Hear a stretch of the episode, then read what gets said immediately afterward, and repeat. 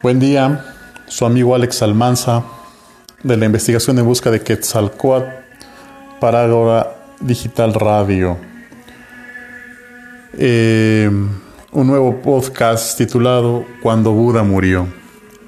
Dice así. Cuando Buda murió tenía 82 años.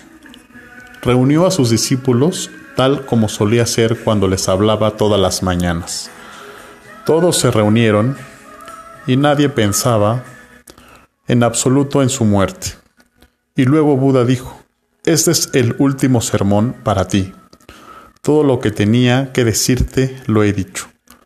42 años te lo he estado diciendo, diciéndote que he derramado todo mi corazón y ahora, si a alguien le queda alguna pregunta, puede hacerla, porque este es el último día de mi vida. Hoy me voy a la otra orilla, mi barco ha llegado. Ellos se sorprendieron. Habían venido solo para escuchar el discurso diario.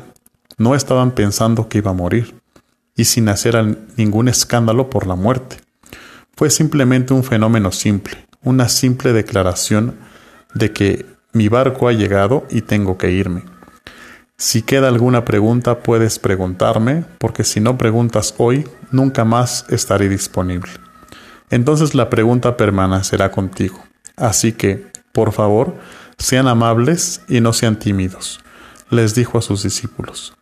Empezaron a llorar, y Buda dijo, Detén todas estas tonterías, no es tiempo que perder, llorando y llorando. Pregunta, si tienes algo que preguntar, de lo contrario déjame ir. El tiempo ha llegado, no puedo quedarme más.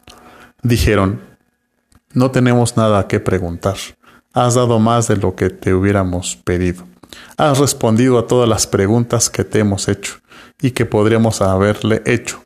Has respondido preguntas que durante siglos serán satisfactorias para todo el ser humano. Entonces Buda dijo, entonces puedo despedirme de ustedes. Adiós. Y cerró los ojos, se sentó en una postura de loto y comenzó a moverse hacia la otra orilla. Se dice el primer paso fue que dejó su cuerpo, el segundo paso fue que dejó su mente, el tercer paso fue que dejó su corazón, el cuarto paso fue que dejó su alma. desapareció en lo universal tan pacíficamente, tan silenciosamente, tan gozosamente. Los pájaros cantaban. Era temprano en la mañana. El sol todavía estaba en el horizonte y diez mil Saiyajins estaban sentados y observaban a Buda morir con tanta gracia. Olvidaron por completo que esto era la muerte.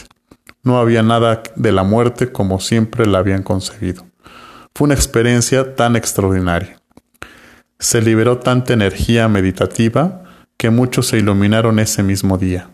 Ese mismo momento, aquellos que estaban al borde fueron empujados hacia lo desconocido. Se dice que miles de personas se iluminaron a través de la hermosa muerte de Buda. No lo llamamos muerte, lo llamamos disolverse en lo absoluto, como un cubo de hielo que se derrite y se disuelve en el océano. Vivió en meditación, murió en meditación. Namaste. Hasta aquí este podcast de la muerte de Buda.